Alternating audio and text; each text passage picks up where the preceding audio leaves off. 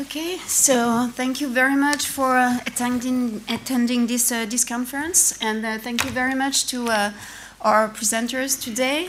Um, as you know, we, we, chose to present uh, this conference in English, but uh, we will probably switch from English to French during the, the question period. So feel free to ask question either in French or English because both can can answer in, uh, in uh, both languages. So uh, we are very happy to have this uh, opportunity to invite uh, at the same time uh, Marielle Debos and Louisa Lombard for, for this conference. we take the opportunity, in fact, of a quasi simultaneous publication of, the of their two books to have this comparative discussion today on combatants and the state. Um, so we'll have two case studies from Central Africa, but both books really raise important issues that can be widely discussed by uh, other case studies. So um, I, I, guess that uh, I guess that you don't uh, work on the Central African Republic. I mean, some some of you may, but I'm sure that uh, some don't in, in this room. So um, just feel free also to open the discussion to um, some comparative aspects. So we're very lucky to have uh, Louisa Lombard today. We have indeed two uh, hard field workers here who have extensively worked in the field. Louisa has worked in um, Central African Republic for more than 10 years now, maybe 15, something like that, or in between. So she's uh, assistant professor of anthropology at Yale University. And she is the author of this book, uh, State of Rebellion, Violence and Intervention in the Central African Republic which was published um, by Zed Book. Um, we are lucky because um, this case study, is, um, especially, is, uh, is often a blind spot of research, uh, as only a handful of people work on, on, on this case study, and most of them, not to say all of them, wrote in, the, in another book uh, edited by, um, by Louisa Lombard. Uh, recently in 2015 and by Tatiana Carayannis, uh, which is called Making Sense of the, of the Central African Republic, published by Zed Book too, and that I would recommend also if you're interested in, in this uh, specific case study. Um, so this book really focuses on the contemporary violence that started in 2012 with the first attack uh, of a group of armed men from Chad, Sudan, and, and the Central African Republic called uh, uh, Seleka in, in, the northeast of the, of the country, and the subsequent coup, uh, insecurity, and international intervention uh, that, that occur after that. Um, in fact, books, uh, this, this book runs counter to many assumptions about peace building and state building. Uh, she develops a comprehensive analysis of, of the state's uh, traje trajectory, focusing on power mechanism, history of violent extraversion, in which Chad is not uh, really absent, uh, but also interpretive uh, repertoire and imaginaries of the state. So, in so doing, her research really echoes another seminal work uh, of another hard field worker, Marielle Debos. So, Marielle is assistant professor at uh, the University Paris-Nanterre. Um, do you want to, to quote all the, the, institutes you belong to? And so she is the author of this book, uh, no, of this one, Living by the Gun in Chad, Combatants, Impunity and State Formation, uh, published by Zed Book also. So this is the translation of another book that uh, she published in French. Uh, was it uh, in 2014? Uh, 13. 13 uh, by Karthala, but this is really um, an extensively revised and updated version of, of the former book. So I would also recommend that you reread this book if you, uh, even if you have done it in, in French already. Um, and so in this book, Marielle focuses on armed men trajectories. Uh, she presents seminal empirical and theoretical elements on uh, logics of war and interwar, and armed violence as uh, what she called a métier or a practical occupation uh, and a, a, mode of a mode of government.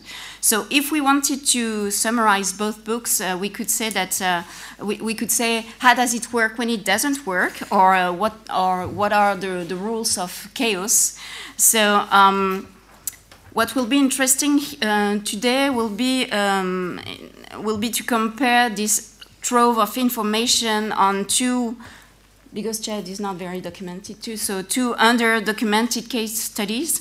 Um, they have common points on the blurring line of different armed groups, on this history of violent extraversion, uh, and above all, both books lead us to abandon prior understanding of the state um, and, and to rest some misconceptions about state rebuilding and post conflict rebuilding.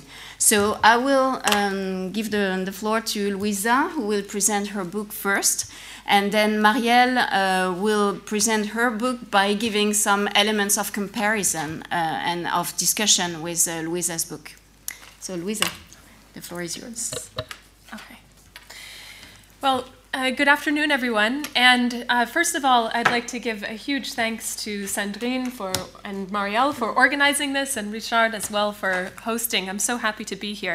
And I have to say, it's a particular honor to be presenting today, today together with Marielle. Um, I've known Marielle since 2006 when I was just starting my PhD, and throughout that time, she's been just, you know, my an, an, inspiration and someone who I try in however small of a way to emulate. I think you know just the when I think of Marielle, I think of the, the paragon of scholarly integrity in terms of both the rigor of her research and also her generosity um, in going through. No, it's true. It's true. Um, so during my research in northeastern Central African Republic, I got to know a man who at the time went by the nickname Colonel Tarzan. And he was an officer in a rebel group, and he was also a former anti poaching guard. So he had done these kind of patrols to, to stop poachers in the parklands. And he was also UNICEF's um, focal point for children's rights um, in the area. And he was just a really interesting person to talk with. And one time during one of our conversations, he reflected and he said, Sometimes I ask myself, why was I born here? Central African Republic sure is a bizarre country. And he really intended these remarks as a kind of moral reprobation. You know, why was it that he happened to be born in this country, the Central African Republic, that strayed so far from the security and welfare providing states that he was sure existed elsewhere in the world? You know, why had he had to take up arms in a, thus far unsuccessful bid to get the government to take him seriously, to get the government to notice him at all and to grant him entitlements. This was not the way the world should be. This is what he was trying to get at with his statements about Central African Republic being a bizarre country. And I think partly these um, comments stayed with me because I recognized myself in them in a certain way. You know, as an anthropologist, I try not to impose my own moral judgments, but me too. I've been trying to understand this sort of bizarre country and what it means to be born there, what it's like for people who are, are born there. And in many ways, it's a very difficult life, you know, for most people. Now, for me, I think of it as bizarre in the sense that it's a kind of limit case of the state, a place where the state, the government, has never really played the kind of role of regular and effective administrator in people's daily lives in a given territory. And, you know, me, I'm convinced that limit cases are really interesting, both because, while often neglected, they too are important parts of the world today.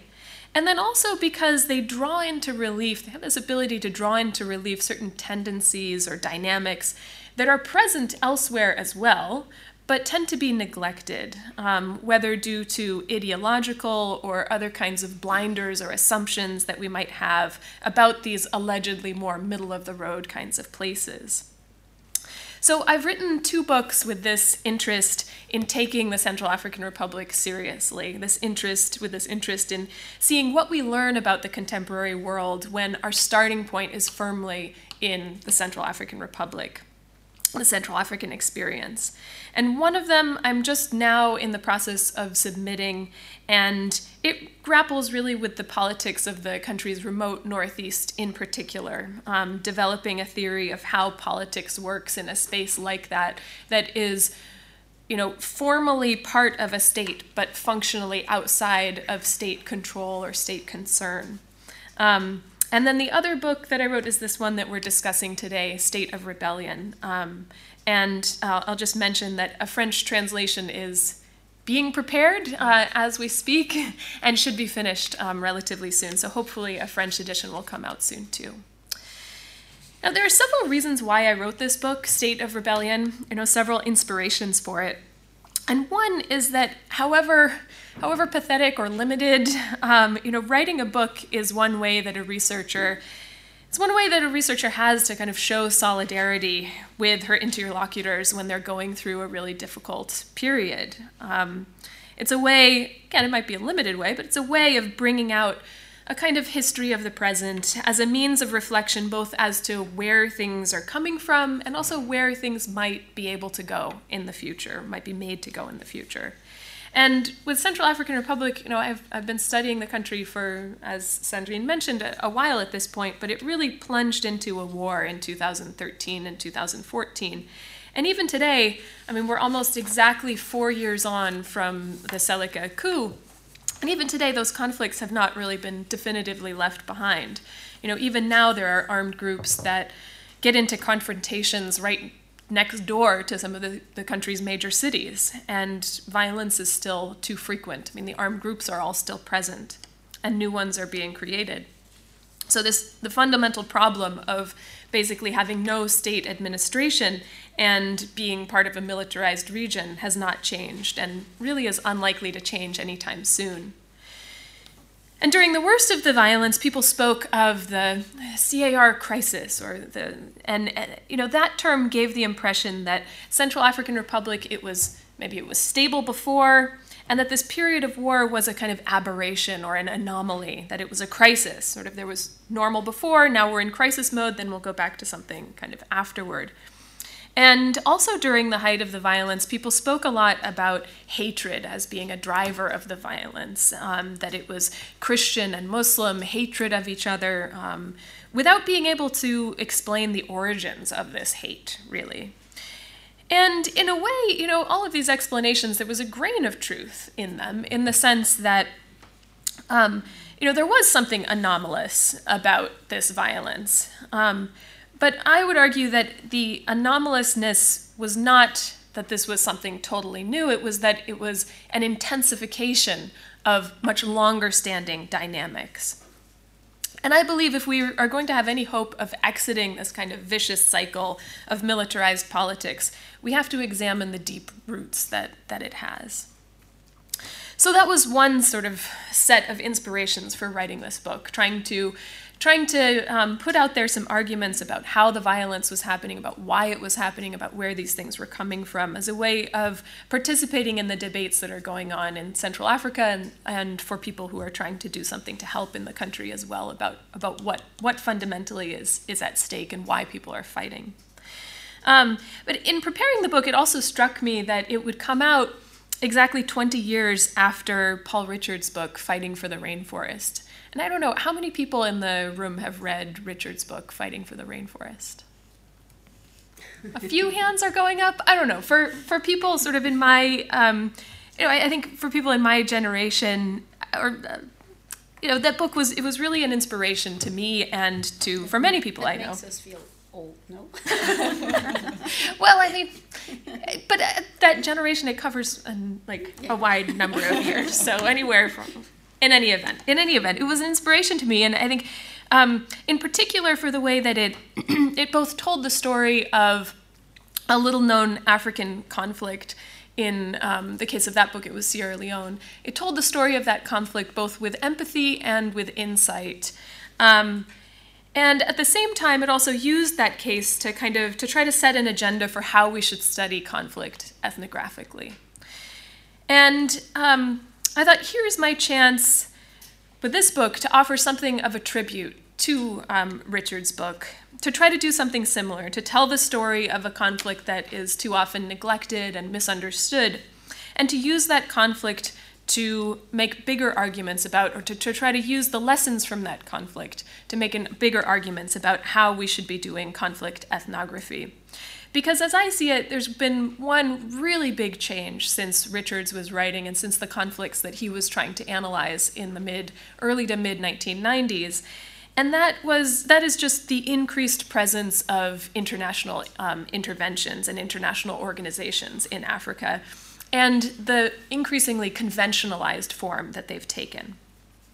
So, in this vein, the book's two main arguments can kind of be divided into two main categories, and it's those cat- two categories that I'll try to provide at least a little bit of, of background about today.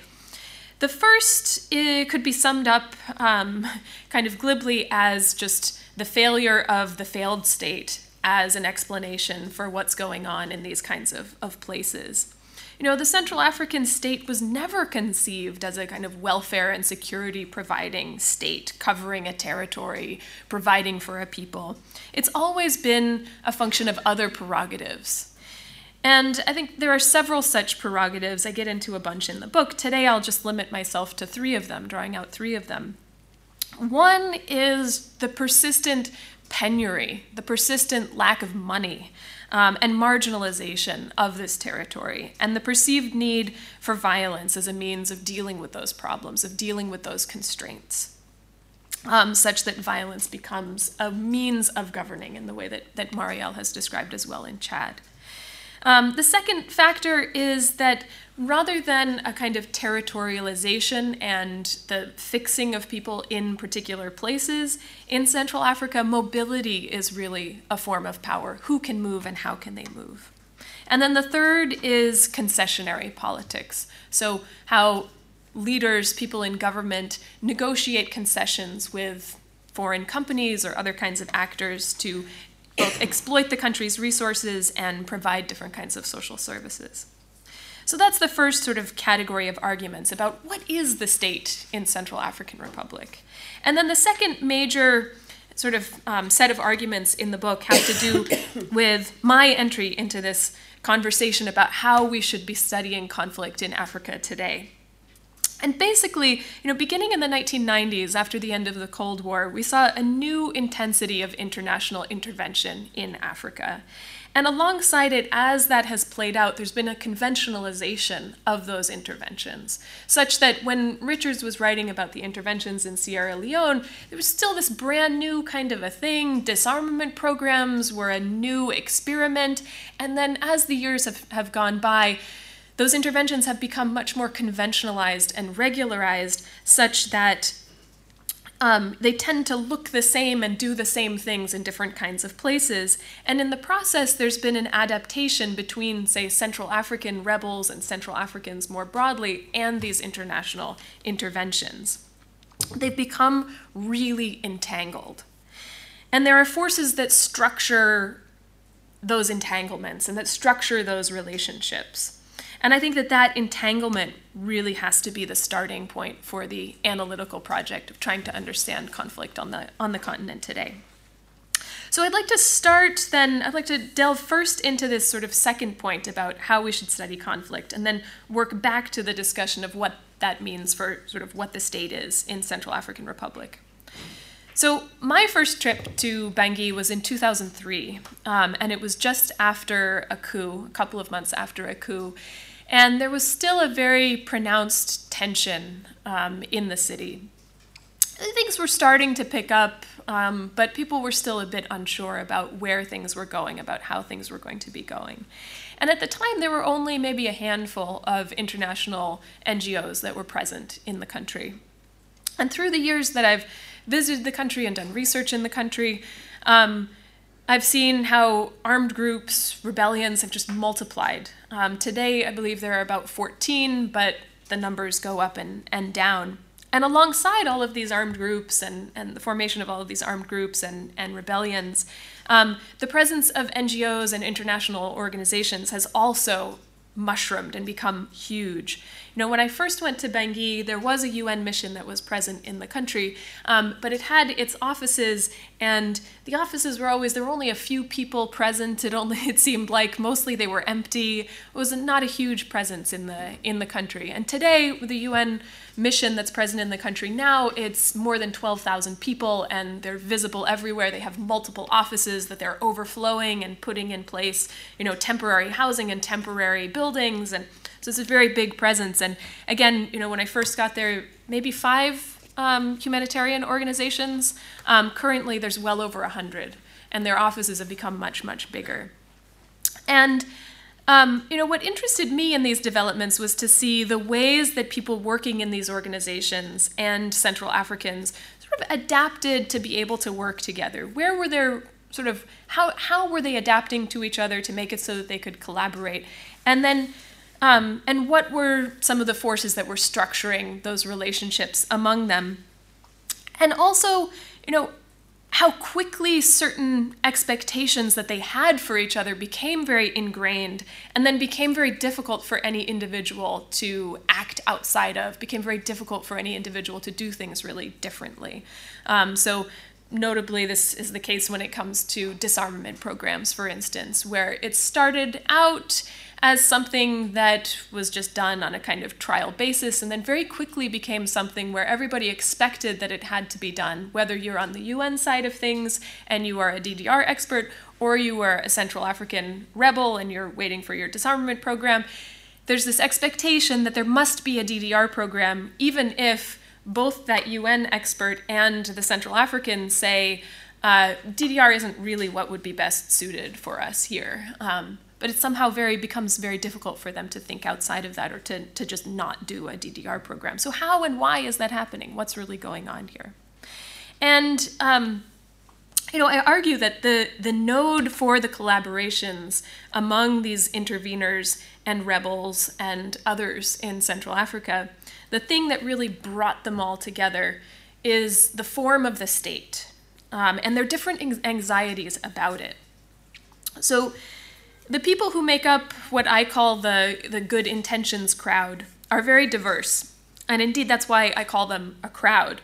Um, I think other people might refer to them, sometimes you'll hear this phrase, the international community, sort of the international community in Central African Republic, but they're definitely not a community. that is not the right term to use. I mean, these are very diverse people and actors with very diverse interests, um, and oftentimes they don't get along at all. they might, you know, try to try to um, sabotage each other or be just be passive aggressive with each other. Um, but they are all present in the same place, um, and that's why I call them a crowd. Um, and they do also tend to think of themselves and understand themselves in terms of their intentions, um, much more so than in terms of any kind of measurement of their effects um, which is why I think good intentions crowd is more apt. Um, and they have they but they do share a particular interest in places like the Central African Republic, and that's the belief in the importance of maintaining this kind of international state system. The idea that the state system, the kind of UN world order um, state system, is really the only way that the world could be organized. Um, and so any state that seems to call that into question is a problem that must be dealt with, at least on a kind of superficial basis, so that that division of the world into state units that are in principle equal, but in reality totally unequal, um, and in a, a, very hierarchical relationship can be maintained. Um, and in making this argument, I'm very inspired by um, an article by an anthropologist turned novelist um, named Amitav Ghosh. And already in 1994, he was writing about um, the dynamics of international intervention in the name of the state in looking at the, the UN mission in Cambodia, which again was this brand new kind of intervention at the time. And Ghosh, he went there and was doing this research, and he noticed there were these almost kind of surreal things that he witnessed, where this young American man sent to Cambodia, and it was his job to interview people um, living in the area and to determine whether they were really Vietnamese or really Cambodian, and then send them to one side of the border or the other. Ghosh said, "What that? What is going on here? What is this all about?"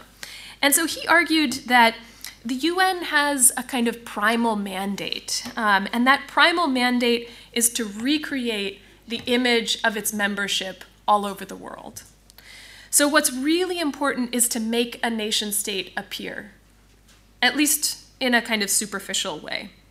So, he argues that things like elections are important only partly because they're a means of creating democracy.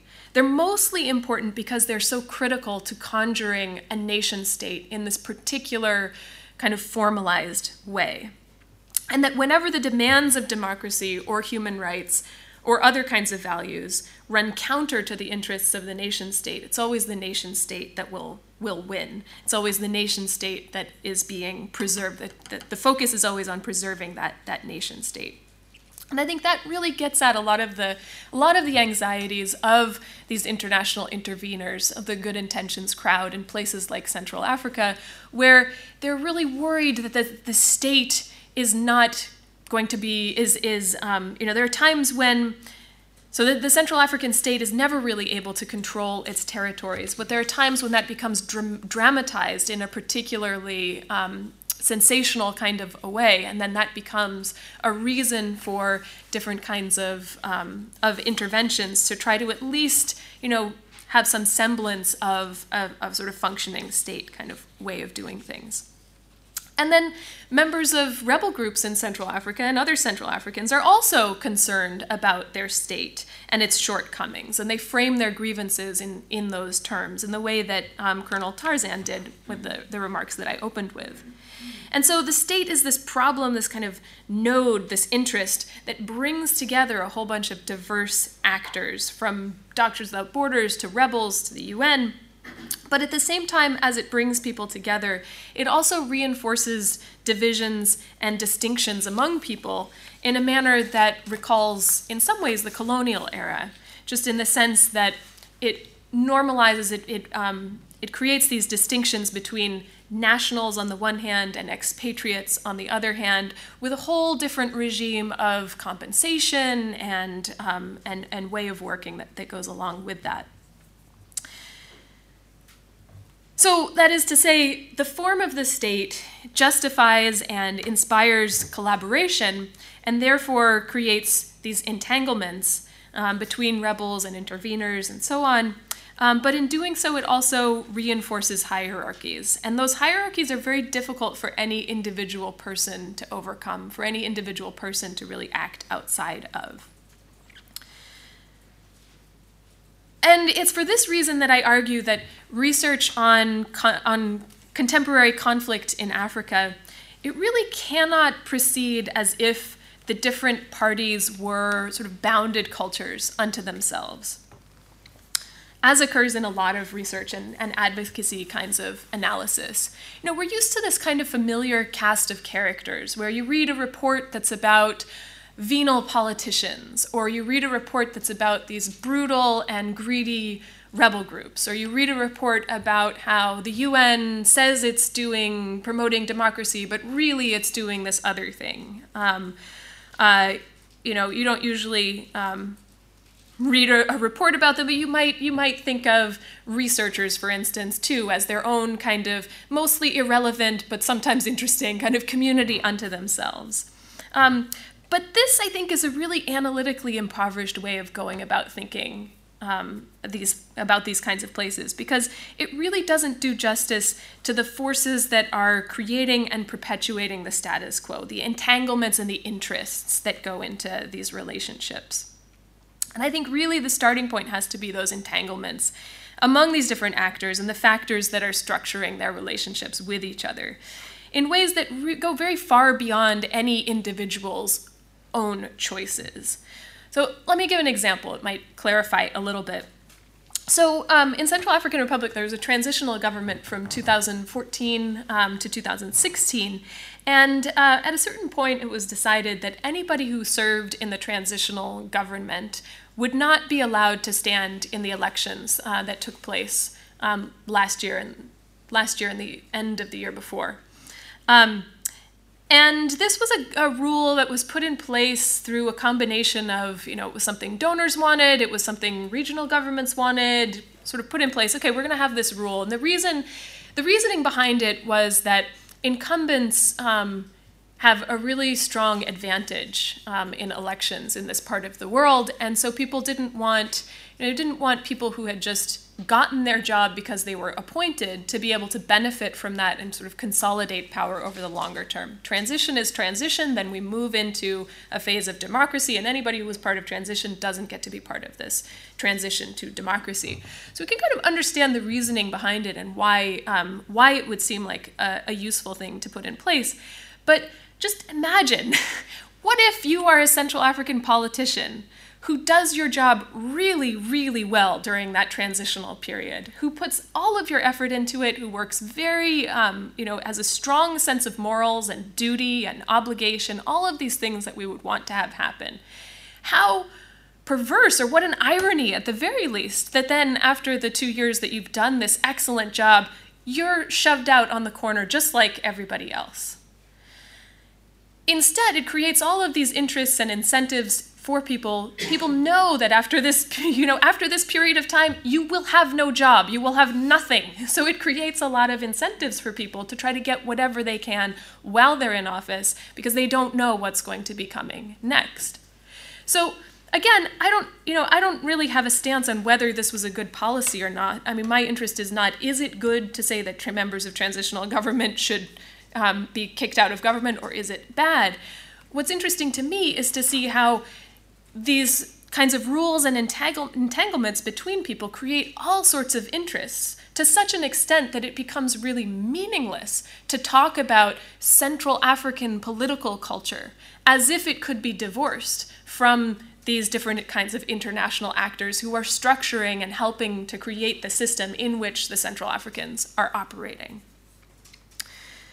You know, it's it's it's meaningless to speak of sort of Central African culture as if it's somehow separate from these international interventions that have become so woven into into daily life. You know, sometimes I do I speak to you know people working for the UN and they'll ask me, you know, they'll send out there's like, "Oh, you're an anthropologist. All right, we want to know about culture."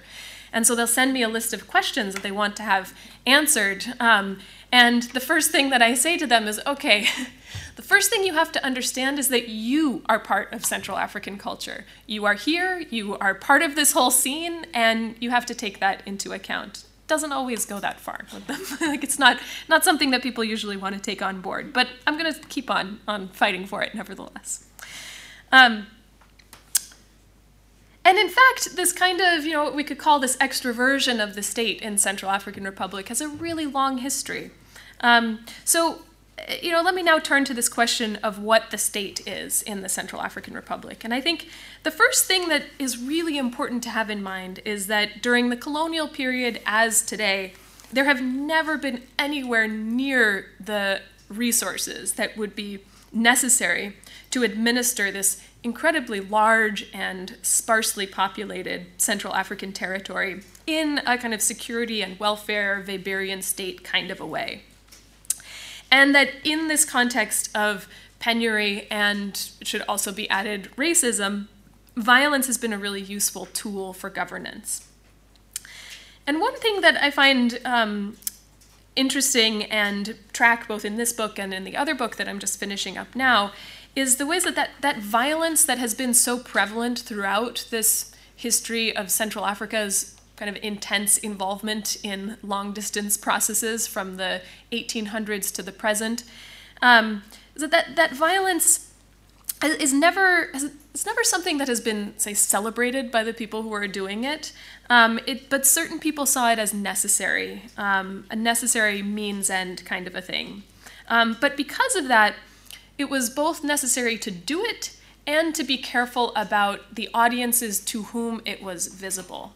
Audiences both in the places where the violence was actually being carried out, and then potential kind of humanitarian audiences abroad, which existed during the colonial era in the same way that they do today.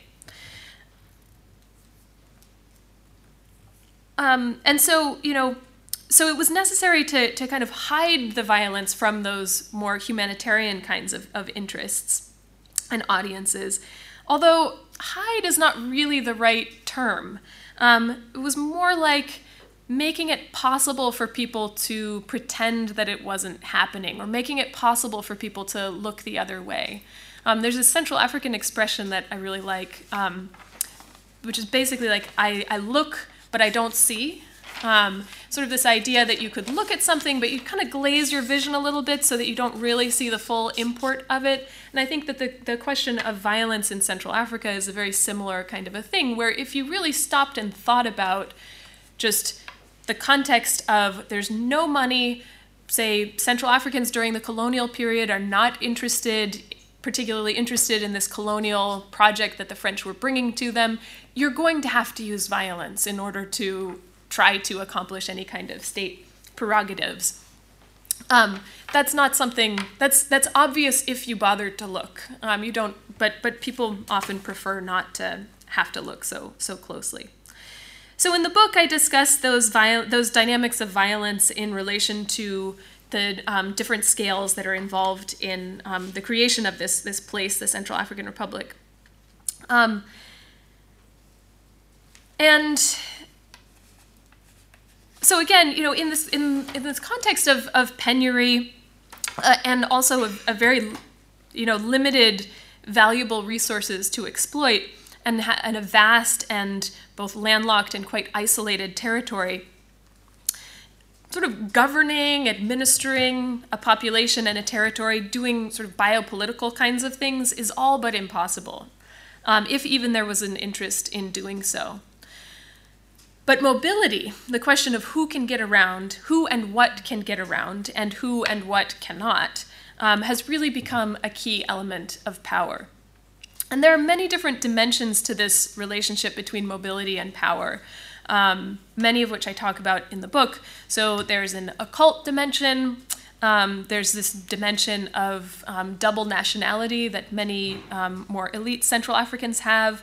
There's a material dimension. Who is it who is able to invest their money outside of the Central mm-hmm. African Republic, invest in real estate, for instance, in Paris or in Cameroon or in Ivory Coast? Um, then there's also the dimension of um, road governance and who gets stopped at roadblocks who gets stopped and really hassled at roadblocks and who is it who's able to move through roadblocks relatively easily. Um, there's also the dimension of who can easily enter into the offices of the good intentions crowd. Um, specifically, it's people who drive in cars, who smell nice, um, who are wearing shoes, all of these kinds of things, as compared to people who cannot and who get stopped at the at the front gate. People who perhaps smell a little bit too sweaty, like they walked there, who don't have nice shoes, who are not nicely dressed, all of these kinds of things. So um, you can read more about all of that in the in the book, um, but for the moment, I would just say that this. Um, all of that these dynamics um, augment the concessionary dynamics that are at the heart of both the financial and other kinds of, of management of the country. Um, the, I, the, the way that both presidents and, and ministers really see their job as negotiating concessions, um, whether those concessions are in the domain of diamond mining or timber, you know, exploitation of resources, or whether the concessions are in the domain of the health sector um, or schools for that matter. And the people who arrive to take charge of these concessions are both very mobile in terms of their own bodies and how they move around in the world, and then also in terms of their finances and the money that they're making by doing this. And this contributes to the sense among Central Africans that they, in comparison, are both blocked and immobile and being immiserated and dispossessed in the terminology of Andrea Ceriana Mayneri. Um, and Central Africans today, I think, feel a very deep sense of frustration, um, even an enemy, as they participate actively in the concessionary dynamics while also deploring those dynamics.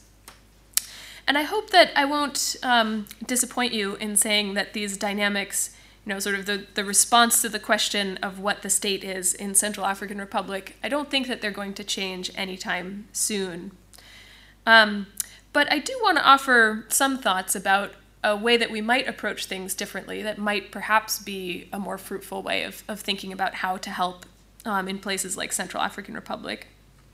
And that is that, uh, you know, for the moment, I think the emphasis among both the good intentions crowd, among these interveners, and Central Africans, the emphasis is really on establishing state services. Um, you often hear the expression, well, we need to rebuild the state. And then sometimes there will be discussions, well, are we building the state or are we rebuilding the state? But in any event, the focus is always on this building the state. And so, for instance, people will talk about, well, we need to rebuild the judicial system.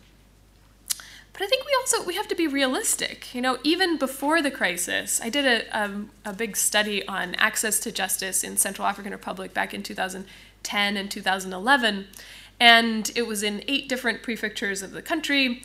And I don't think that there was a single person who um, participated in that research who didn't say that they thought that the judicial system was entirely corrupt It was literally every single person who we talked to who said the judicial system is just completely rotten, completely, completely corrupt. So that was even before the crisis, which really just destroyed, um, you know, what there was of that judicial system. So to establish a judicial system is an enormous undertaking, and the resources available for doing so will really never be sufficient. Um, or at least not for a very long time, even with the hundreds of millions of, of dollars that get pledged in donor funding, it still tends to be just a, a drop in the bucket of what would really be needed to create out of nothing sort of functioning state apparatus in this part of the world. And that's particularly the case given that the way that that funding tends to be given is in the form, you know, it involves a lot of um, expatriate technical consultants and advisors who are just really expensive, you know, that eats up a large part of the of the money just in and of itself. So what if we change the emphasis? What if we change the emphasis and instead of focusing so much on building state services in a place where there's never been much in the way of state services, what if we thought more about the material dimensions of, of citizenship? Um, a kind of politics of distribution um, in the terminology of, of James Ferguson. You know, thinking about, well, would, would there be a way to create a certain kind of entitlement, a kind of material entitlement that would be an indication that every Central African has a right to dignity, that every Central African has a kind of rightful share to the wealth of the country, a wealth that for the foreseeable future primarily comes in the form of international aid, um, just to be honest. And there are historical and, and social reasons. There's a kind of historical and social foundation as to why I'm advocating this approach of turning towards more material dimensions of citizenship and thinking about distribution, um, as well as a practical one. And I grant that it would be really difficult to put in, into action. You know, distributing, saying we're going to distribute some money to every Central African as a kind of marker of citizenship raises questions of nationality and citizenship that are extremely contentious in Central African Republic. But I don't think that we should exclude the possibility on that basis alone. I mean, for one thing, I think that those conversations around citizenship and who is Central African are something that should have happened long ago, that should have been ongoing throughout this period of, say, UN involvement in Central African Republic, but haven't really happened. So perhaps if we're starting about creating some kind of a system of distributions, then that could be an entree to having those dis- discussions and, and thinking that through a little bit more. And I think that um, I, I, think by focusing on a politics of material dignity, we could really do more for Central Africans who have been so immiserated through now centuries of pretty brutal um, history. Um, in any case, I think that you know even if you don't want to go for this um, idea of a material dimension to citizenship or a politics of distribution, you know we re- at the very least, I think it's necessary for distributive questions to be part of conversations about what's going on in Central African Republic, because otherwise, it'll never be possible to really build reciprocal and responsible, kind of accountable relationships between Central Africans and others who are, are working in the area. So, thank you very much, and I look forward to discussing more.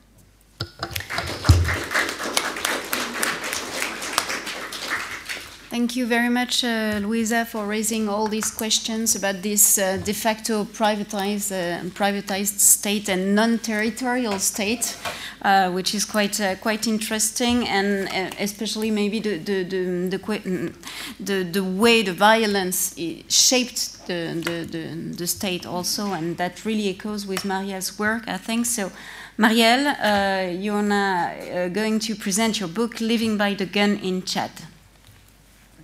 Thank you, Louisa, and thank you, Richard and Sandrine, for putting this event together. Uh, I must say I'm very, I'm very delighted and very honored to present my book uh, along with Louisa. State of Rebellion is a fascinating book. Uh, if you are interested in the history of the Central African Republic, I guess you are already familiar with Louisa Lombard's work. But uh, and now that you have heard Louisa, I guess you are also convinced that uh, this book has significance well beyond the borders of the Central African Republic. But maybe one um, thing about this book, uh, it is very insightful and and inspiring. It, it's also very compelling. Why? Because it has strong uh, theoretical underpinnings, but it is also very well written, and you can almost read it uh, as a novel. um, so the links between a book on armed violence in the Central African Republic and a book on armed violence in Chad seem obvious. So first, uh, both countries, as you know, share the legacy of French colonialism. Colonial violence and exploitation have played a crucial role in the formation of the state in Chad as in the Central African Republic. And in both countries, uh, the interference of the former colonial power has never ceased. Second, armed violence in both countries can be inscribed in a wider regional political economy. I think that um, both Louisa and I were inspired by the research by Janet Roitman. Janet Roitman, who wrote uh, this uh, wonderful book about 10 years ago, a book entitled Fiscal Disobedience. Uh, it's a book about economic regulation in the Lake Chad Basin. And what she shows um, that spoils or violent modes of accumulation have become illegal but licit forms of wealth. Another obvious link between uh, the two books uh, is the interference of Chad in the Central African Republic's politics. If you're familiar with politics uh, in this part of the continent, you know that Chadian men in arms were involved uh, in the Seleka rebellion, but this is not a new phenomenon. When Bozizé uh, overthrew Patassé, he uh, was also supported by Chad, and he was able uh, to enroll Chadian combatants in his rebellion. Maybe a remark in passing, uh, remark in passing about these combatants and the state conference. Conventional wisdom holds that combatants cross borders because they live in a kind of lawless and dangerous region in Central Africa, and that in this region they are porous borders, and that these combatants just benefit from these porous borders. Uh, in fact, things are much more complex, and politics and the state play a key role in this transnational circulation. Men in arms cross borders uh, in this region when war was organized by military entrepreneurs who happened to be both heads of states and uh, rebel leaders. So my point here is just that uh, these combatants with fluid loyalties who go from Chad to the Central African Republics and sometimes uh, go as far as Sudan, they don't cross border just because they are idle and they, they don't know where they should carry on their political military activities. When they cross borders, most of the time it's because they were recruited uh, by political leaders uh, who also uh, sometimes are heads of states or uh, power holders. So we could elaborate further on the links uh, between the two countries, on their shared patterns. However, we may go beyond similarities and differences and see how these two cases allow, allow us to rethink the boundaries of war and peace or uh, our very conception of violence, the state, and even work. So what I'm going to do now is I'm going to present uh, my own book, uh, Living by the Gun in Chad. But I'm going to present this book, and at the same time, I'm going to uh, draw some links with the research uh, Louisa has uh, presented, and so we will try to engage in a conversation um, yeah, while presenting my book. Mm, I'll address three main questions. Uh, first, how, uh, how armed violence in Chad has been inscribed in a long colonial and post-colonial history. Second, second question uh, that I will address today and that I address in the book, how armed violence has become a form of political protest and a practical occupation. And third, uh, I'll say a few words about what happens when there is no war. Armed violence in Chad, as in the Central African Republic, is inscribed in a long colonial and post colonial history. The argument here is that we should not see armed violence as evidence of some national atavism or some Chadian problem. Chad clearly has a conflict ridden history, but from the point of view of Chad, from the point of view of Chadians, France has a conflict history too the French army almost uh, never left Chad. Chad has become a key area in the African sphere of French influence and one in which the military dimension is paramount. So I don't have the time uh, to tell the whole story, but if you want to know more about the historical trajectory of the state and of rebellions in Chad, the interference of regional allies, Sudan, Libya, uh, the counterinsurgency campaigns led by France, you may want to read the first part of the book. And uh, if you're really into this history, uh, you may want to read an article that, we be, uh, that will be published in a few months. I have just completed uh, a piece together with a historian based in the US, Nathaniel Powell, about the French military in post colonial Chad. And it will be published uh, in Les Temps Modernes in a few months. Louisa explains in her book why we should question the dichotomy between what we call internal and external actors. She argues that the terms can obscure the fundamental intertwining of the people who place themselves in these different categories. And this is uh, a point that is crucial well beyond uh, the Central African Republic, and I think uh, it is a cru crucial question, for example, to ask to what extent is the French military an external actor in Chad? So I'm not going to answer this question, but um, I like the way you put it uh, in your book. I now turn to the second part of my presentation and to one of the key arguments of the book. Armed violence has become a form of political protest and a practical occupation. Both dimensions are crucial. Armed violence is a form of political protest as well as uh, a practical occupation. So, first uh, form of political protest. Armed violence belongs to uh, the routine framework of politics. Chad is in the grip not of chaos, but of a political field that has never excluded war, which is not the same. Rebellion is not uh, today the only repertoire of action, but it has become one repertoire of action pretty much like any other, a relatively ordinary way of engaging in politics and of claiming one's rights. So the so-called uh, warlords are not merely opportunistic and greedy leaders who favor fighting over other ways of life. They are political entrepreneurs who resort to arms in a context where armed struggle um, have remained the key to political success. There is also the second dimension. I theorize armed violence as a practical occupation or a métier. Uh, a métier, this uh, French word that you know that indicates a non institutionalized profession, a mundane and ordinary job. And armed violence as a practical occupation refers to the activities of those who have lived by the gun for years, being alternately or simultaneously uh, soldiers, rebels, and sometimes road bandits. So in the second part of the book, I explain how men in arms live by the gun, how they circulate between different factions, how they circulate between uh, rebel factions, the regular army, and sometimes uh, road banditry. And I show that these combatants have tumultuous trajectories. These tumultuous trajectories and combatant fluid loyalties are often puzzling for observers with a Western perspective on conflicts. Observers often interpret this fluidity as disorder and chaos.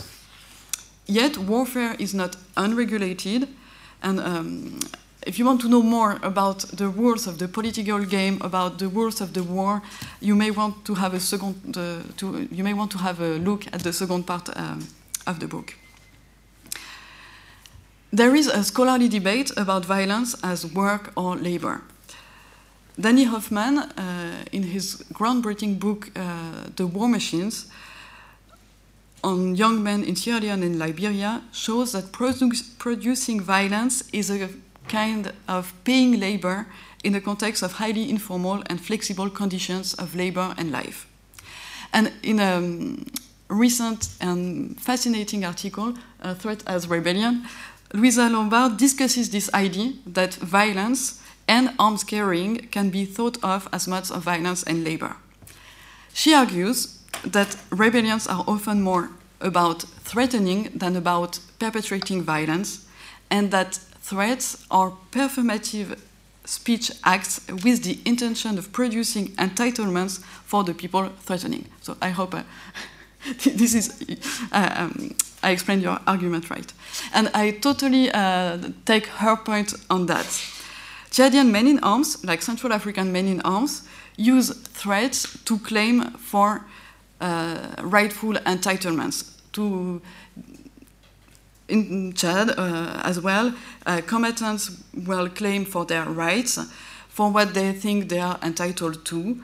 Uh, for example, they will claim that they should be integrated or reintegrated uh, into the army or the police or uh, the customs. And it is commonplace to take up arms when renegotiating one's uh, social status. I'm also convinced that we need to pay attention to what combatants do uh, when they are not fighting. Living by the gun is not as crazy as it seems. Living by the gun implies a long period of waiting. It can be uh, sometimes boring. It's not always really dangerous. And in Chad, uh, I met many men in arms who have actually lived by the gun for years without uh, firing a shot. But this is uh, one of the reasons why I chose to think of arms carrying as a practical occupation. The country is uh, not constantly under fire, combatants are not permanently mobilized, but arms carrying is still crucial in uh, the political, the economic, and the social life of the country. In addition, uh, thinking of arms carrying as a practical occupation opens new perspectives on social hierarchies and the gender division of labor. This milieu is too often associated uh, with disorder or chaos, and instead I wanted to show that this milieu, this professional milieu, is marked by power relations and uh, strong socio-economic hierarchies. Social differentiation is strong. Savvy young men, uh, in fact, seldom experience social uh, upward mobility with weapons in hand, even if they often dream of this upward social mobility. So the realities are far removed from uh, this romantic vision of armed struggle as a social vengeance. This is why I wanted to pay uh, particular attention to the issue of the exploitation and even sometimes the consumption of cheap labor force. And I analyze the relationships between uh, the globalized political entrepreneurs who spent a lot of time uh, in France, but uh, also in Libya, in Qatar, uh, in Sudan. So we have this uh, globalized political entrepreneurs who resort to arms or not. Uh, and then the rebellions are composed uh, of mid-level commanders and of this cheap combatant labor force. I've been talking about men in arms and not women in arms. Of course, that does not imply that uh, armed violence and conflicts are exclusively men's affairs.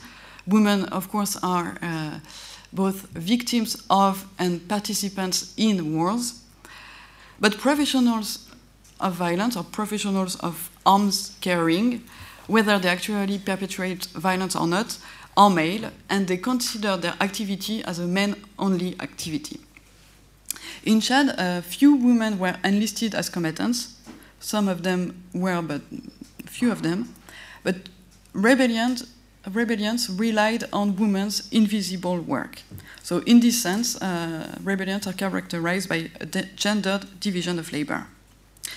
And in addition, in the margins of the war, women have to cope with a militarized and a male dominated political and social order. So, while women's underrepresentation is not specific to Chad or to Africa, the militarization of politics make, makes it even more difficult for women to participate in politics and to promote their rights. This leads me to the third and final part. Uh, the book is not about war, so sorry if you wanted to hear uh, a presentation about a book about war. Uh, the book is not about war. I started my research in 2004 before the formation of a new rebel coalition in Chad. And uh, between 2005 and 2009, there was an actual war. Uh, there was a rebel coalition which was supported by Sudan. And I did field work uh, during this period of time, but um, I was not in the rebel rear bases. The rebel rear bases uh, were, by the way, not in Chad but in neighboring Darfur. I studied uh, war in and through its margin. Why? Um, the truth is uh, because I'm not brave enough uh, to do field work in uh, war zones. Uh, but don't worry, I also have a more theoretical justification, which is that um, I think that we have a lot to gain by studying what happens when uh, when there is no actual fighting. What happens in the margins of the war and uh, what happens when combatants are not mobilized by war, or uh, what happens when nothing's no, when, what happens when nothing seems to happen. And the, the answer is, of course, a lot happens. In other words, I aim to document and analyze what happens in the times and spaces that are not at war but in which violence has become a matter of routine. So I coined the term interwar to refer to these times and spaces where war seems suspended. And contrary to a widespread opinion, uh, peace and non-violence are not default condition or default situation. War, uh, what is not war, the not war is not automatically peace, and there is no such thing as the so-called normalcy of the pre-conflict. So, of course, I don't mean that a war is mechanically followed by another one.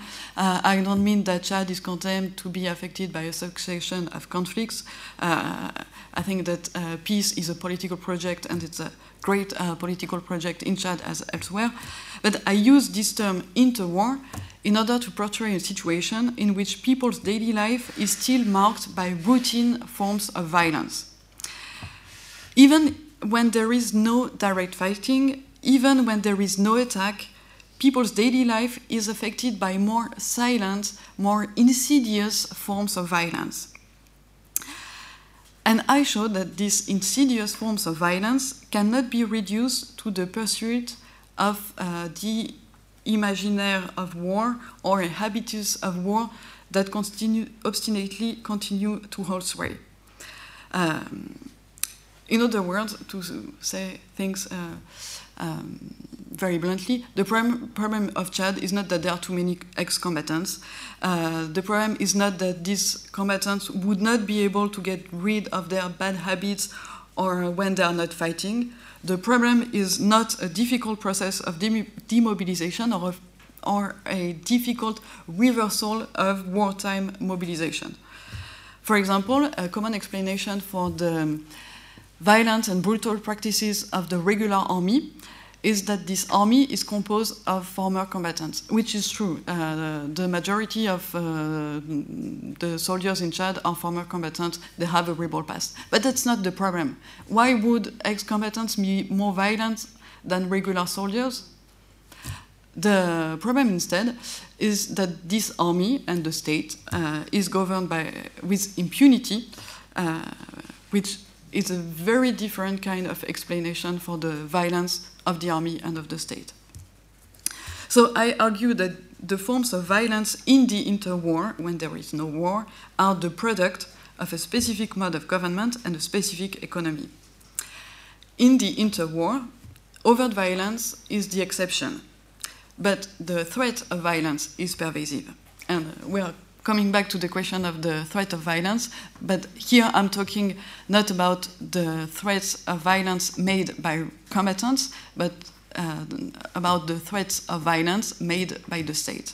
And there is, of course, a relationship between the threat of violence made by the state and the, the response of the combatants who will also use uh, threats to, to claim for their rights. Uh, so the most visible forms of state violence, military repression, forced disappearances, must be related to the more ordinary abuse to which people have been subjected, such as mundane harassment of civilians by the police or the military. So in the last part of the book, I analyze the role of impunity in the daily government of the interwar Impunity is given in Chad to powerful military officers and to powerful big men, not women.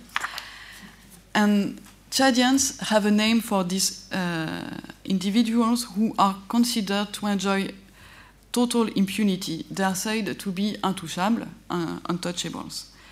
And people have to put up daily with the impunity granted to certain military officers and to certain big men by virtue of the fact that they are close to state power untouchables are central figures of power, and they do not need to kill, or they do not need to kill anymore to demonstrate impunity. They don't need to carry arms, they don't even need to carry a uniform. But they are still considered as part of this uh, violent trajectory of the Chadian state. So, uh, in the interwar, overt violence is the exception rather than the rule because powerful men do not need to kill anymore to demonstrate that, uh, impunity and to demonstrate that they are powerful. This uh, leads me to the conclusion. The issue is not only to end the war, it is also to exit this interwar maintained and reproduced by the state and the economy. I just want to stress in conclusion why thinking in terms of war and interwar rather than in terms of uh, war and peace or instability and stability matters. Uh, silent and insidious forms of violence are clearly not considered in the mainstream discourse in the fields of security and international development. Policymakers and experts uh, from think tanks want to know is now Chad a stable country or not? And this is a question the, the that people ask about uh, any country in the global south. Is this country stable or not? And I'm not going to answer this question. Of course, uh, I could list uh, the domestic and regional factors feeding the country's instability. But the question of stability or instability is simply not a relevant question. I think that we need rather to question the very assumptions behind the stability framework. The problem with this framework is that it makes stability the only aim or the only possible horizon of expectation. So I'm obviously not saying that we should prefer war uh, over uh, uh, war or instability to a relatively calm situation, and uh, everyday life is today uh, less difficult. It has been less difficult since uh, the rebel coalition surrendered and since uh, the peace agreement uh, between Chad and Sudan, of course. But instead, I want to emphasize the fact that the discourse on stability tends to ignore the violence of the mode of government and the violence of the economy. A state, like Chad, may be both stable for external analysts and violent for the people. And stability is often associated with a form of status quo. In this perspective, stability is not compatible with any challenge to the ways in which politics is carried out. Social protest, such as uh, stri strikes and demonstrations, for example, is categorized as factors of instability. So, um, this uh, research is finally an invitation to consider that what is not war is not by default peace and stability, and that um, moving away from the dual alternative of war or peace, fragility or stability, allows us to raise crucial questions about the more insidious forms of violence that people experience in the margins of the war.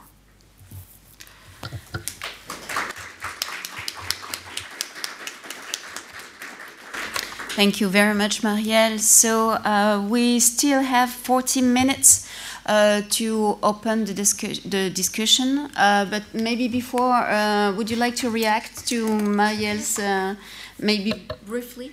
Yes, just very, very briefly, I would love to. Um, I, it's such a treat to get to hear uh, Marielle's analysis because when I listen to you, I have, I'm, you know, frantically writing. Right, well, exactly. I'm frantically writing notes and thinking, yes, that's exactly right, and put much more eloquently than I myself put it. Um, I just wanted to amplify two points. Um, the first on this question of um, what I think of as the useful uselessness of trying to divide what's going on in Central African Republic into internal versus external actors. And for me, this gets to the way that the Central African state is really non territorialized.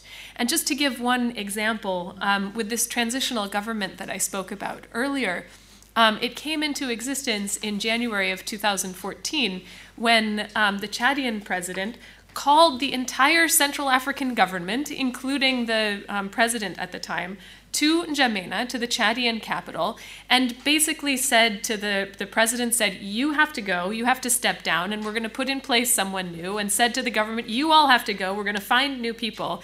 I mean, can you imagine? sort of, if you think of you know, I'm coming from the United States. Can you imagine the United States calling the entire Canadian government to Washington and saying, you all must step down and uh, we're going to put in place a new government? I would like to think, I mean, we're sort of in a crazy time in American politics, but I would like to think that that would not happen. So when we're talking about these politics in this part of Central Africa, the involvement of these other countries in the region, for instance, is so fundamental to the very basic political processes that again it makes no sense to say that Chadian Chad is an external actor in in this in some sense. And when we think about Central African politics, really, this is a country, the most important meetings for this country take place in N'Djamena. They take place in Brussels, where the European Union sits and decides on funding. They take place in Paris. They take place in New York. They take place in Nairobi, increasingly, where there are some dissidents who are located. Um, all of this is part of constituting the Central African state, is fundamentally part, part of this. And that, I think, is something that we need to really grapple with. Um, and then the other thing, very quickly, was just I wanted to um, come back to this point about gender because I think this is a really important point, um, and how these rebellions and arms carrying as an as a practical occupation reflect a gendered division of labor. And I just wanted to wanted to return to this primarily as an entreaty to other researchers that there's really a lot that we don't understand about gender when it comes to politics and conflict in this part of the world. And, you know, I've focused more on the men. I think Marielle has also focused more on the men. But particularly, there's a lot to be done with women um, and trying to understand, well, what is it to be feminine in, or what is femininity in these, these um, places where um, it, where we're in these interwar kinds of situations where there are these insidious forms of violence. I mean, there's just, you know, in, in Central African Republic, um, there was a big study done, I think about 10 years ago at this point, trying to measure different um, rates of HIV infection for different demographic groups. And uh, you know, the, the demographic group that has the highest rate of HIV infection is actually not members of the armed forces or sort of security sector, although they were quite high at something like 20% in contrast to in the general population in which it was more like i think the rate is more like 5% or, or thereabouts. But actually the highest rate was for professional well-educated women and the study didn't really go into why this was the case. And I think there are a lot of questions that we could be asking around that. But what are particular both resources and also vulnerabilities that women face in these kinds of contexts? Um, there's a lot of kind of advocacy work around it that assumes that women are in victim positions. Um, but I think looking at it in a more ethnographic and in-depth kind of a way with fieldwork is something that remains to be be done, and I hope that maybe even some people in the room will will do that. Ok, donc um, I, switch, I switch to French. Nous, ouvrons donc la discussion à la salle. Uh, merci beaucoup uh, à nos deux intervenantes pour avoir ouvert tant de pistes de réflexion. Donc si vous pouvez juste vous présenter brièvement avant de, de poser votre question, s'il vous plaît, ce qui nous permettra de mieux savoir à qui l'on parle. Vincent Hugeux.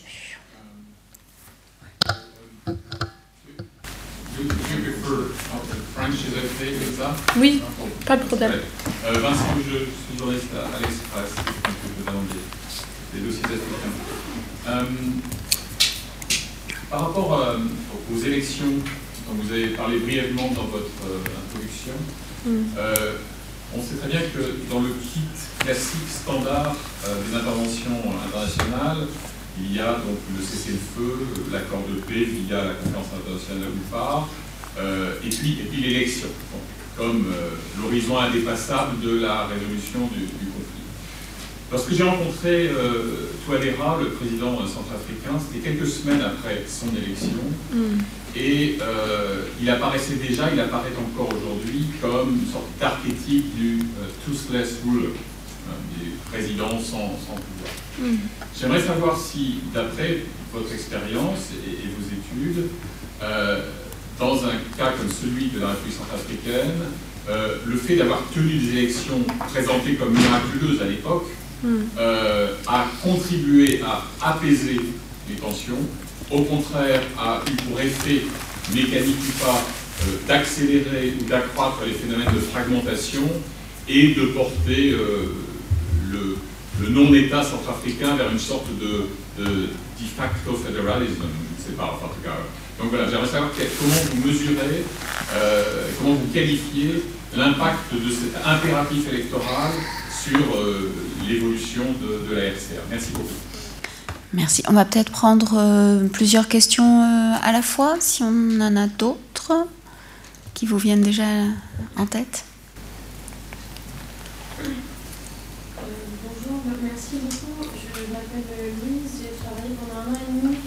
Pour une agence de développement et je suis revenue avec beaucoup de questions effectivement sur le système de l'aide internationale et des bienfaiteurs comme vous l'avez mentionné.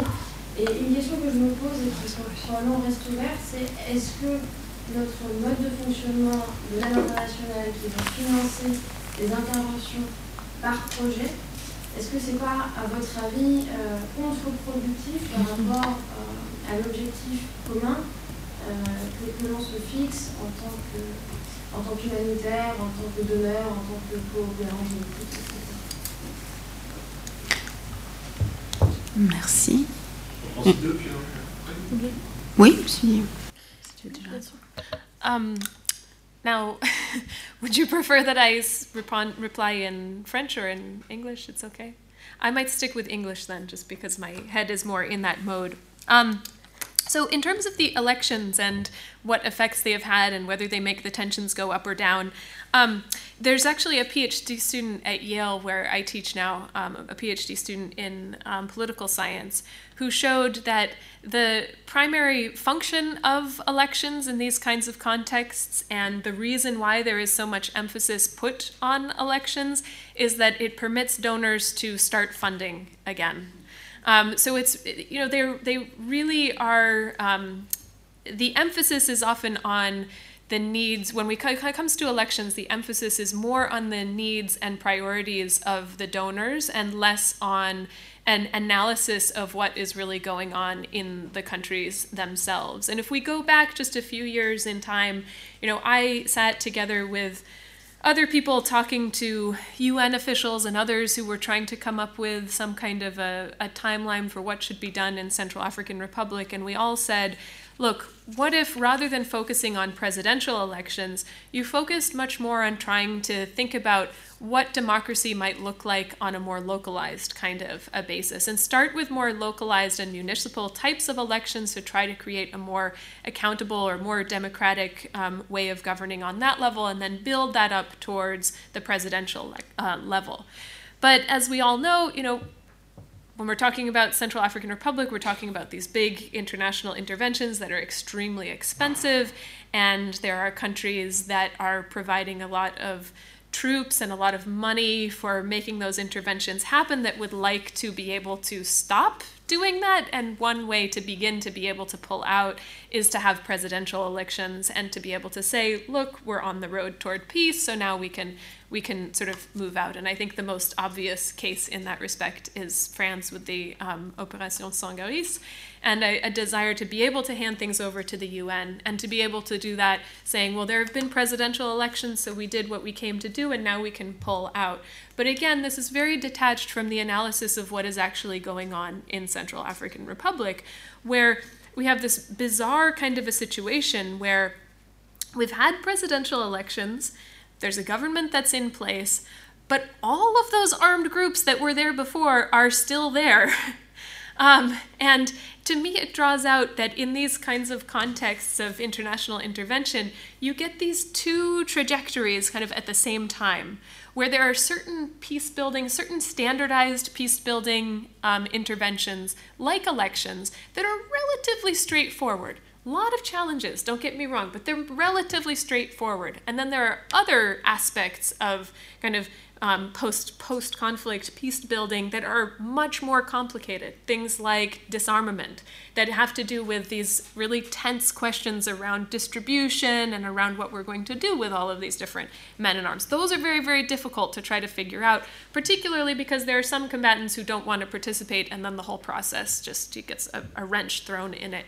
Um, so you have these two trajectories going at the same time, and the tricky thing is that then if you're looking at the side of elections and and those kinds of developments, then the prescriptions that you would have for what should happen in the country um, might be well, we need a huge, we need funding for development, we need all of these kinds of things. Whereas if you're looking at the side of it where, wait, we've got all of these armed groups who are present, the prescriptions, the things that you would advocate would be very, very different it wouldn't be developments or, it would be you know it would be a, with a recognition that sort of development projects would be very difficult to, to run in that kind of a context. And that's kind of where we've been at in Central African Republic over the last 10 years or so, but it's just become kind of more entrenched and more um, and, and more um, and intensified. Because we've seen this before, you know, it was the same thing with Bozizé where there were it was there was supposed to be some kind of process for dealing with armed groups before elections, and then it turned out that that dealing with armed groups was much more complicated than running elections. So we did the elections first. Armed groups felt left out. Similar kind of thing playing out today. So, in terms of whether they make tensions going up or down, if we're looking on the aggregate, I think um, it's mixed. Uh, in certain respects, I mean, people appreciate being able to vote. It's not that there's some kind of cultural like disapproval of voting. People appreciate it. People do go out and vote. Um, but at the same time, there are a lot of people who still feel like elections are not really a way to be heard um, and feel like they're still kind of left out and that taking up arms is the only way to shock people into paying attention to them. And that actually is a, a good. Um, transition into this second question about whether this international system way of um, working on things on a project basis is actually counterproductive. And I think that it absolutely is counterproductive. And to me, it all goes back to a bigger problem um, in a place like Central African Republic today and, and in the, the kind of mode of conflict and intervention that we're in right now, which is that um, everybody has interests and incentives to think in a very short term kind of a way. And projects are just one symptom of this. The way that aid gets given on a project basis are just one symptom of this. A project, maybe a project might last for four years, but that's rare. Generally, it's going to be a shorter time period than that. It's a couple of years. Very short term way of thinking, and it's really, really difficult to get anything funded where there's a guarantee that it's going to be for a longer period. I know of a couple of organizations that are exceptions to this, but for the most part, all of this donor funding is on a very short term kind of a basis. And then when we think about the particular people involved, you know, most people don't want to spend more than a year or two in Central African Republic if they're not from there, and then they spend their time and then they leave. Um, and if you are a member of the transitional government and you know that you're going to lose your job in two years, your thinking is in a very short term kind of a way. And so everybody's stuck in this really short term kind of thinking about sort of where the country is at and trying to think about you know, how do I get what I can, but then perhaps wash my hands of this country as, as quickly as I can too? Everybody's in this really short term kind of a thinking. But the problem is that the problems that Central African Republic faces are extremely long term kinds of problems. I mean, there are things that require a long term vision and a dedication to implementing over the, the longer term. Um, and sometimes you get into quite um, perverse and, and counterproductive um, uh, dynamics as a result of this, or at the very least, very difficult ones, where currently, for instance, um, there is a, a, a, private outfit that is doing um, anti poaching work, sort of armed conservation work in the eastern part of the Central African Republic. And I think, I mean, they're actually they're doing a pretty good job of it. It's a very, very difficult and very, um, very ethically complicated kind of an undertaking. Um, but they're they're really working hard to try to think through all of those moral conundrums. But their funding too is on a very short-term kind of a basis. So they've gotten this million dollars to be able to create these anti-poaching militias. Well, what's going to happen in the two or three years, four years, whenever it is, when that funding ends? If you don't continue funding that conservation militia, then all of a sudden you've created a hundred, you've tra- well, trained a hundred guys in military techniques, and what are they going to turn to now? They might turn to these kinds of living by the gun types of dynamics. Or, I mean, they already are living by the gun, but they might turn it to other kinds of of ends. So there are all these ways in which we're thinking in this very short-term kind of a way, but Central African Republic has very long-term problems, and elections are one symptom of that, and projects are also one symptom of that. Il y avait déjà une question ici. Euh, Romain Espongeau, je travaille pour le groupe des experts des Nations Unies sur la République centrafricaine. Euh, J'ai euh, une question, remarque sur qui porte plus sur la République centrafricaine, mais évidemment vous êtes tous les deux, toutes les deux invités à, y répondre, sur le, lien entre les, groupes armés, les, combattants et, l'exploitation des, ressources naturelles. Alors, je suis sûrement inquiet par rapport à mes fonctions, c'est quelque chose qu'on regarde de près, et donc euh, je suis peut-être un peu obsédé par ça, mais c'est vrai que quand je vois les, groupes armés en République centrafricaine, euh, pour euh, caricaturer un peu, j'ai l'impression de voir un peu des, groupes qui s'apparentent plus à des, mafias, qui ont mis en, place un système de contrôle d'un territoire, qui euh, exploitent les ressources naturelles, mais pas seulement, il y a d'autres moyens d'acquérir de, de, des ressources, forme de taxation avec des checkpoints, le racket sur les marchés, etc. Donc c'est quelque chose qu'on n'a pas trop euh, discuté aujourd'hui. Euh, je voulais savoir si c'était quelque chose qui entrait dans, vos grilles de lecture, dans, vos grilles euh, dans vos grilles d'analyse. Merci. Merci. oui, moi ma question s'adresse plutôt à Marianne Legos. Euh, je suis très intéressée par votre étude et je me demandais si vous considérez que vivre en fait de son arme est un métier euh, pour euh, certains hommes de Tchad, ça fait partie euh, d'un ordre social. Est-ce que vous vous êtes intéressé à la transmission de ces normes et à la socialisation des nouvelles générations, donc des enfants, puisque leur père a ce métier, et donc du coup je suppose qu'il y a aussi une, une transmission de, de, ce métier auprès de générations qui n'ont pas nécessairement été anciens combattants justement. Ou, voilà, Est-ce qu'il y a une autre question on reprend encore ouais. Je, le petit, je travaille euh, comme journaliste sur des questions de justice internationale. travaillé sur le Tchad et je m'intéresse à la Centrafrique, donc la question pose plutôt sur la Centrafrique. On a, il y a à peine un mois, la nomination d'un procureur international pour la Cour pénale spéciale qui vient d'être créée. et on a eu des conseils aussi qui ont été donnés par le président tchadien son homologue Fadera, disant euh, écoutez, euh, le temps de la justice, euh, c'est peut-être un peu tôt, il faudrait faire la paix d'abord, et puis s'il y a des gens qui ont du sang sur les mains, le temps viendra, un jour peut-être, de faire justice. selon votre perspective, à vous, donc Louisa Lombard et Marielle Debos, à quel stade en est-on et qu'est-ce qui est possible de faire, surtout aujourd'hui en Centrafrique, en matière de justice? Qu'est-ce qui est de façon réaliste possible de faire? Madame, peut-être vous aviez encore une question? Hi, hello. I don't speak that good of French, but my question is in English. Um, I wanted to know your opinion of the role of political will, especially in the definition of a state from an African perspective, if you do have that. Because it seems that when you talk about the relationship between war and the definition of what a state is, and we're moving from a state being seen as territorial to, you know, who necessarily controls who, what is the role of political will in the formation of a state, especially in CAR or in example? On peut peut-être prendre ce, déjà cet ensemble de, de questions qui veulent répondre à... Ah. I can start. I always have something to say. Um, okay, let me start with the question of the um, armed groups and exploitation of natural resources. Uh, so this, I think, is an aspect of the conflict that has become has been becoming more important um, just in the last few years. It has become more of a phenomenon in the last two years, which is not to say that it wasn't going on before.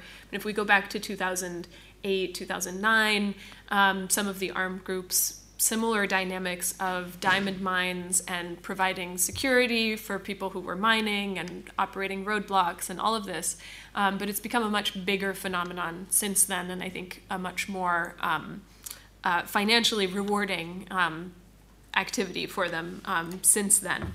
So it is absolutely something that we need to keep watching, and we need to try to understand the, the dynamics of it much more um, in, in much greater depth. But one of the things that I find kind of frustrating in a lot of analyses of conflict in Central Africa is the focus on natural resources. And you see this particularly, I think, in its sort of paradigmatic form in the Enough Project or John Prendergast or some of the kinds of statements that they'll make where they basically are arguing that.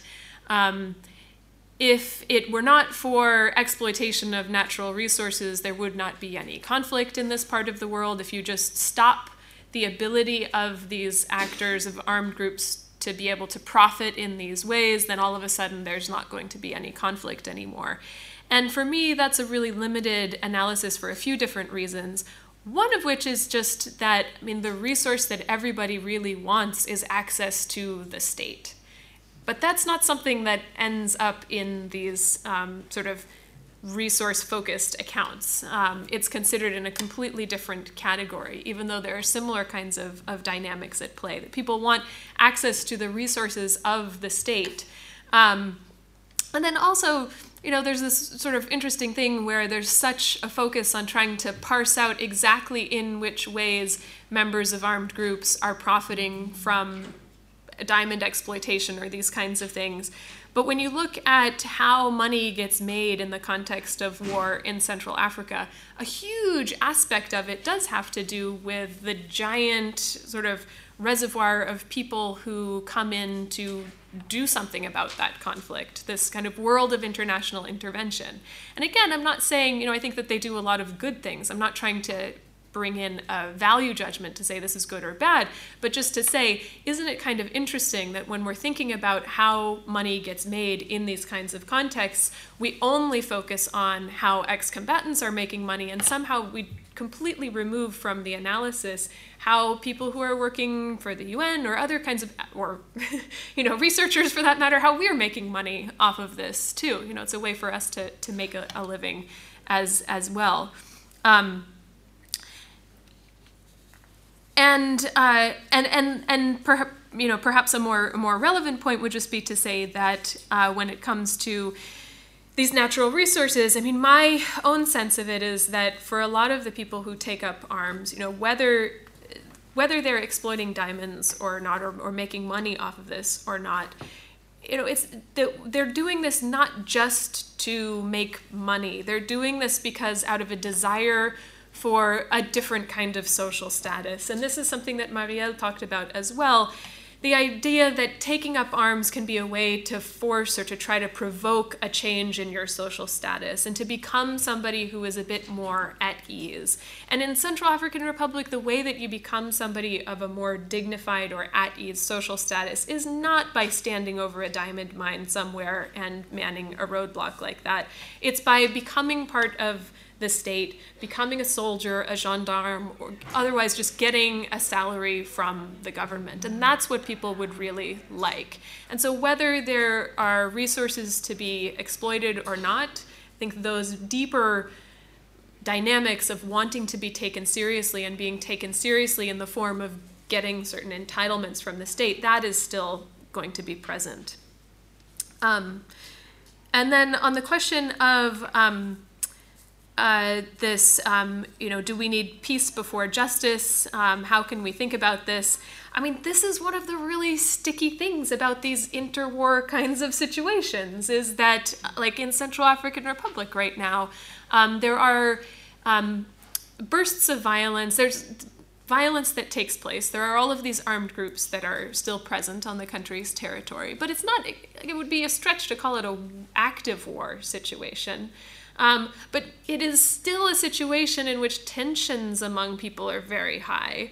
And there is still the perception, a very widespread perception, that, you know, if, well, I should say, anybody who the um, prosecutor did try to go after, there would be a large constitu- constituency who would feel that that was a politically motivated decision, that they went after that person and not this other person, and who would perceive this as being a move played in a war and not as a kind of um, impartial justice that's being provided for the sake of um, just sort of the good of the people. Um, but again, the challenge here is that people are upset about impunity. People do want some kind of justice, um, and you can't just go on sort of forever in the in the um, you know this impunity for the for the intouchables. Um, but we're sort of stuck in the situation where it's unclear whether it's really war or really peace. It's sort of this it's this interwar in between um, where it's very difficult to um, to try to bring about justice because everybody think the, any decision that's made in the name of justice is perceived as being very partisan um, and as being part of this sort of these, these tensions that persist. Maybe I start with the third question on the state and the, the political will. Uh, people in Chad talk a lot about the state, like uh, in the Central African Republic. They expect a lot from the state, and uh, they want to be protected. They want to have uh, schools. They want to have hospitals. So the, there is. Um, a public debate about what is the state and what the state should be.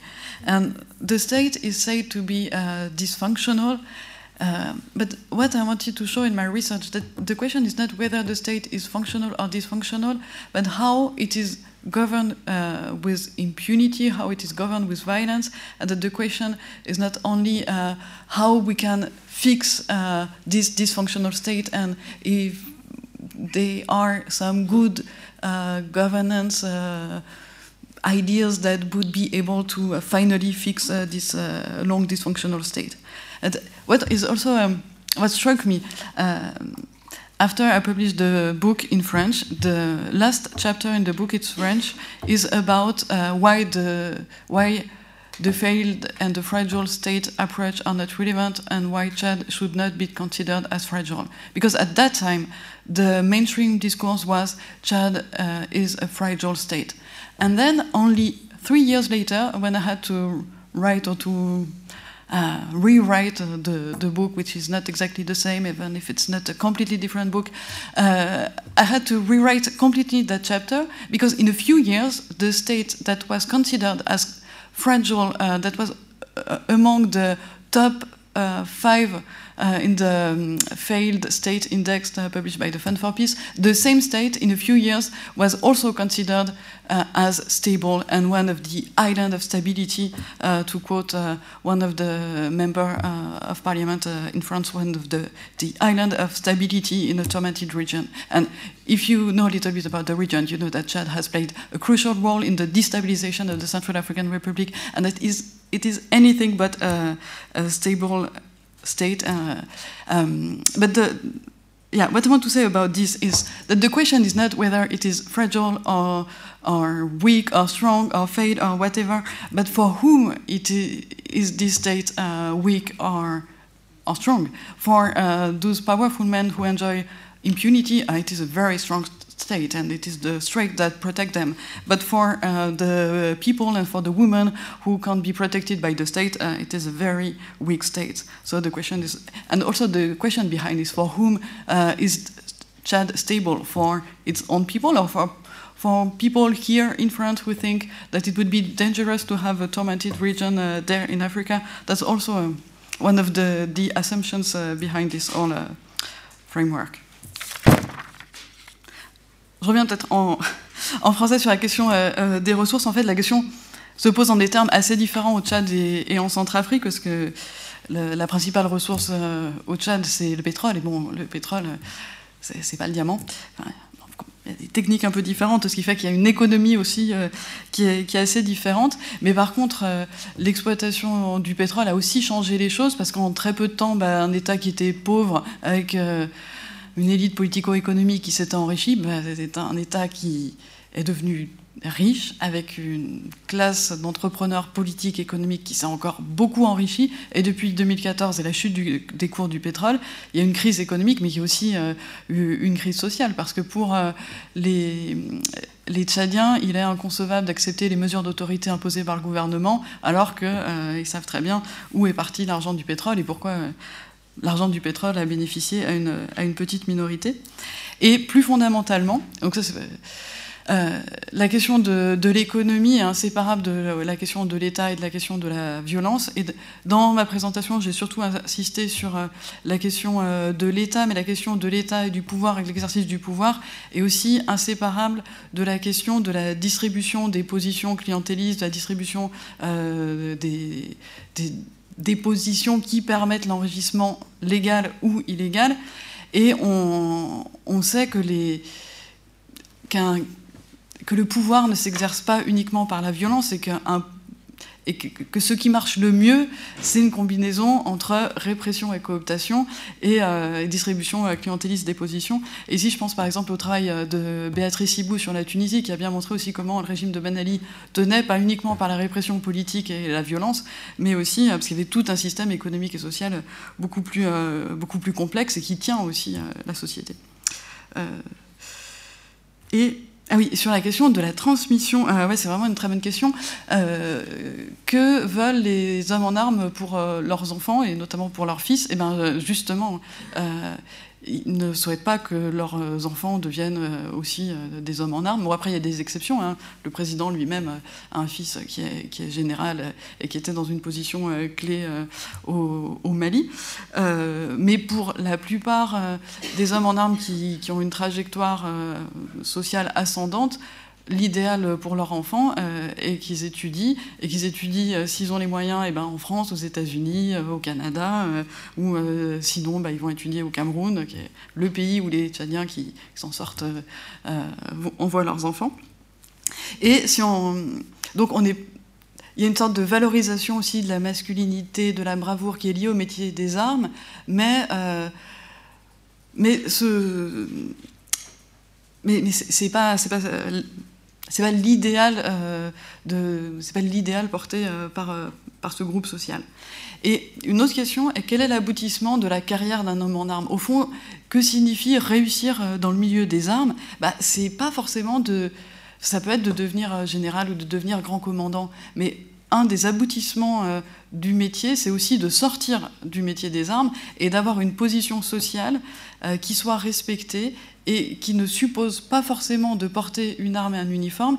Et c'est là où j'en venais tout à la fin, où les vrais intouchables sont connus comme étant intouchables parce qu'ils sont connus comme étant proches du pouvoir d'État et donc comme ayant bénéficié euh, des guerres qui ont été menées par l'État, parce que ceux qui sont à la tête de l'État bah, sont ceux qui ont gagné les guerres précédentes, et en même temps, euh, bah, ils n'ont pas forcément sur eux l'arme et l'uniforme qui, qui marquent le, le statut euh, d'homme en armes.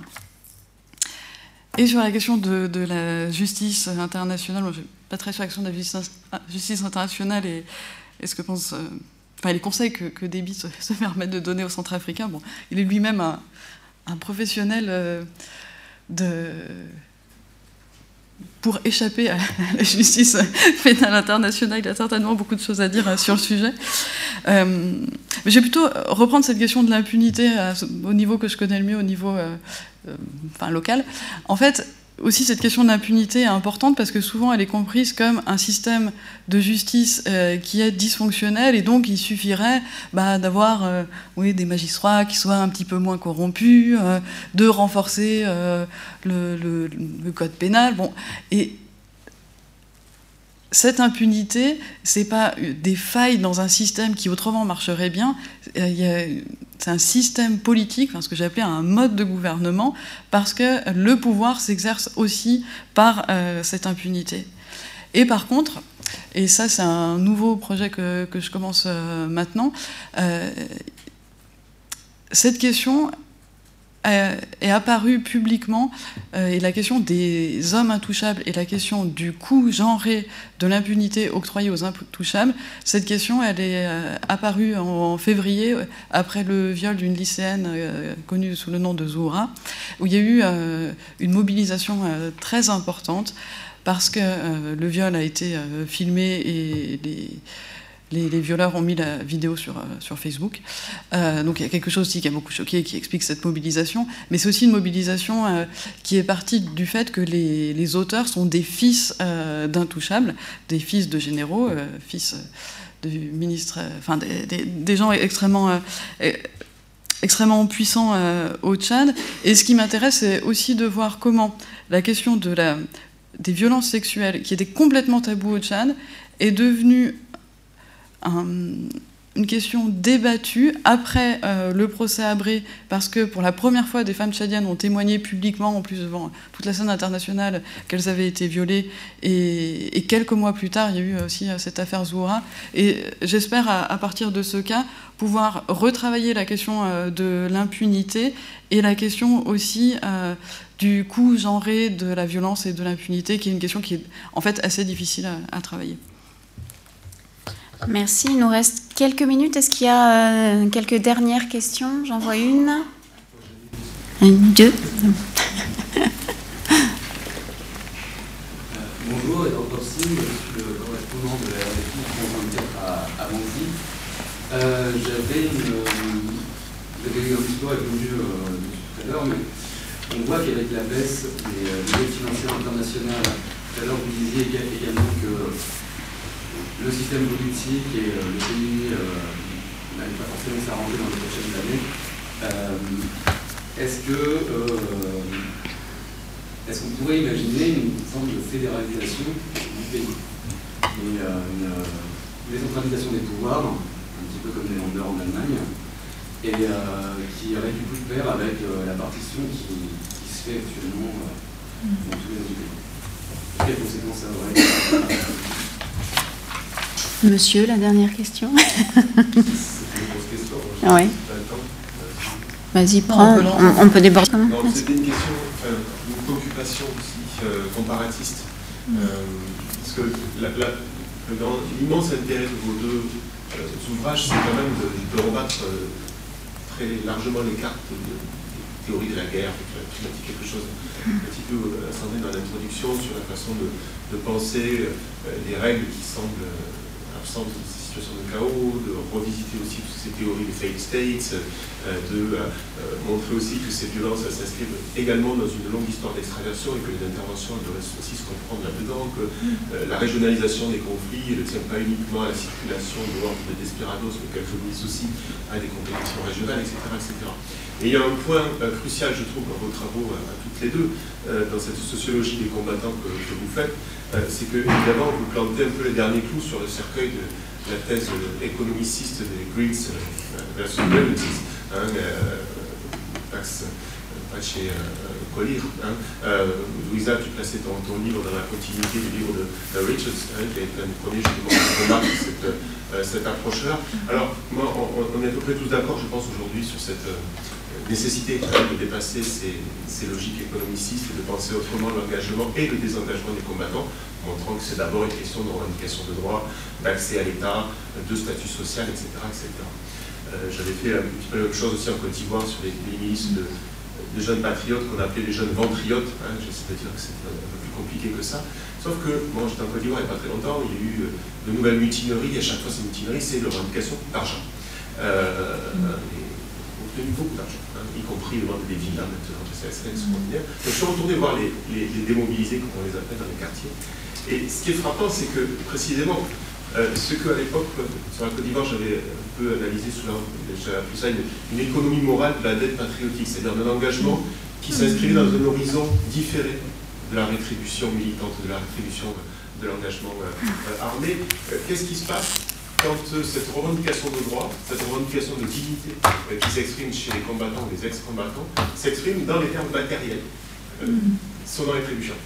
Comment on, comment on analyse ça, cette, cette, contradiction dans notre modèle en quelque sorte hein euh, Et est-ce qu'il faut aller dans ce que tu disais, Louisa, dans l'analyse d'une matérialité, matérialisation de la citoyenneté? C'est bien comme ça que j'ai compris les choses. Peut-être que c'est ça, effectivement, qui s'exprime. Hein. Euh, Peut-être est-ce aussi le fait que euh, réclamer de l'argent, y compris euh, sur le mode clientéliste des réseaux de patronage, c'est aussi faire preuve de, disons, de capacité à, à, actionner les leviers de politique, paradoxalement. Je ne sais pas, je partage comme ça mes préoccupations par rapport je te remercie parce qu'il il nous reste une minute pour répondre à ces deux grosses questions. Non, non, on va déborder un petit peu pour laisser chacune des, des, intervenantes répondre. Um. Oui, yeah, merci. Uh, oh, well, now I'm not sure I, which language to reply in, but um, uh, okay. So, in terms of the question of um, federalization of power and whether this is possible, um, because there is a kind of de facto partition, even if um, legally that is not the case. Well, I think that I mean, even before the war in the country, um, the the country was in the process. There was a, a, push led by the European Union to try to decentralize governance, and that is still. You know that there's still that kind of push to try to make local governments, make the prefect the prefectural governments be more. Um, places where more happens in terms of the administration of, of people in the country. So I think we'll probably see more of that happening, but it's a question of where the line is going to be drawn or how far that process is going to go. And one of the things that we see right now is that certain of the armed groups are taking a very hard line kind of negotiating stance, saying that they want partition, saying that they want independence, saying that they want, you know, maybe they'll secede, sort of taking that hard line in my opinion, it's less because they think that they actually are going to be able to secede or that they actually want to secede, and it's more because they're just trying to take a hard line negotiating stance to see how much they can get, to see how far they can can go. I mean, it was interesting talking with members of some of these rebel groups even a couple of years ago. Uh, there were people working for the UN and others who came around to talk to them and said to them. Um, you say you want uh, to secede, you say you want independence, but look at South Sudan. that is not going well. There's no way we're going to go for that. Um, so that's sort of been taken off the table, and the armed group members recognize that, but still see it as a useful negotiating um, strategy. So I think probably there'll be a some move to try to make for a, a bit more of um, a kind of federalized type of an approach, um, but exactly how far that's going to go remains very much um, up in the air, particularly since the different parties are, are in this um, kind of hardline negotiating stance um, way of operating and haven't quite um, worked out those details yet. Then, on this question of how um, uh, these e- economizing um, lines of argument are very limited and, and misleading, and yet things are expressed, the, the um, grievances are expressed in a material kind of a form. Um, I don't actually see any contradiction here. And for me, what I look at is sort of going back to um, the post independence years in um, equatorial Africa, and this is something that um, Jean Francois Bayart has written about and others, Achille Mbembe as well. What they write about is how, after independence, these early leaders of these countries used the creation of salaried posts as a way of kind of creating loyal citizens. And so from the get go, and I mean, that it was the case during the colonial period too, but in a different kind of a way. But from the get go, having a job, being part of the civil service, was less about particular work tasks or particular labor that you carried out, and it was more about how your social status was marked through the provision of a salary, and that you have a salary as an entitlement, an entitlement being different from a right. And here I think English actually really helps us because in French you have un droit, but un droit can be, it incorporates a number of different senses. And the useful thing about an entitlement as opposed to a right is that an entitlement is not just some sort of abstract principle. Everyone has a right to this or that. An entitlement is something that is privately held and where you have some ability to force the person to make good on it. Um, so, you know, you can uh, go on strike, you can have a mutiny, you can do all of these different things to try to get the government to pay your salary in a way that is much more difficult if you want to talk about your right to. I was talking to somebody who was working on the right to education in central what like central african child what right does a you know a central african child has a right to an education of course but like they don't it's very difficult to you know go out in the street for a child and, and sort of whereas with an entitlement there's more of a means of, of kind of accountability around that. So i think that distribution and sort of material distribution has been a really important part of citizenship and how the the to the extent that there has been some kind of accountability or reciprocity between um, people uh, you know in high level positions in government and people in lower level positions it has come in the form of this um, financial relationship between them.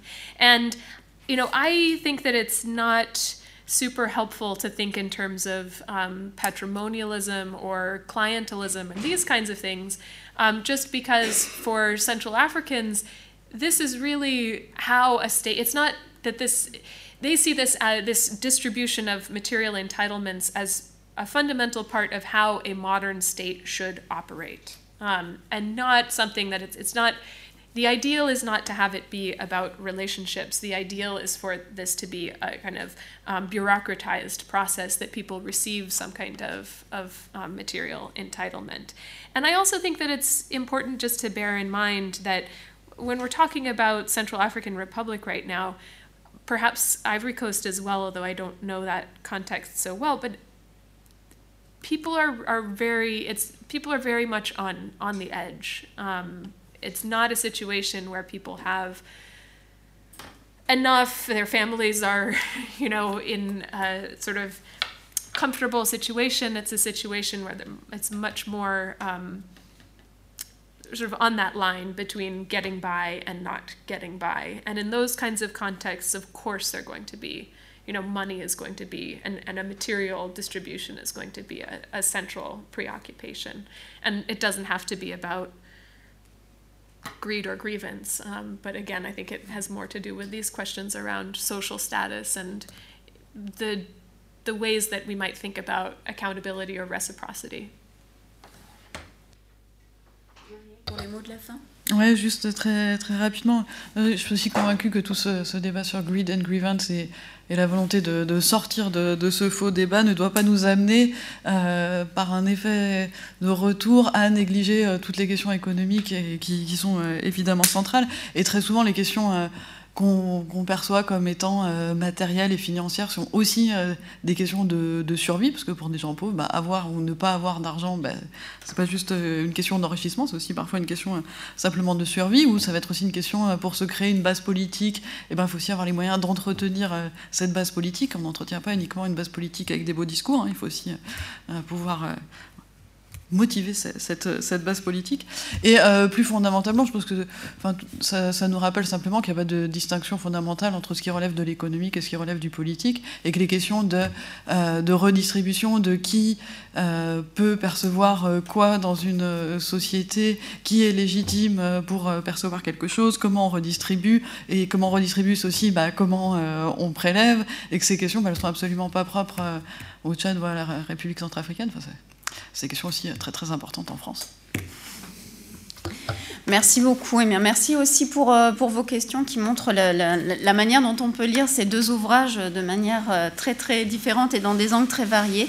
Et encore, vous n'avez eu qu'un qu'un échantillon de, de, la richesse de, de, ces deux livres, donc que je vous encourage une nouvelle fois à lire. Donc bonne lecture à tous et à bientôt. merci.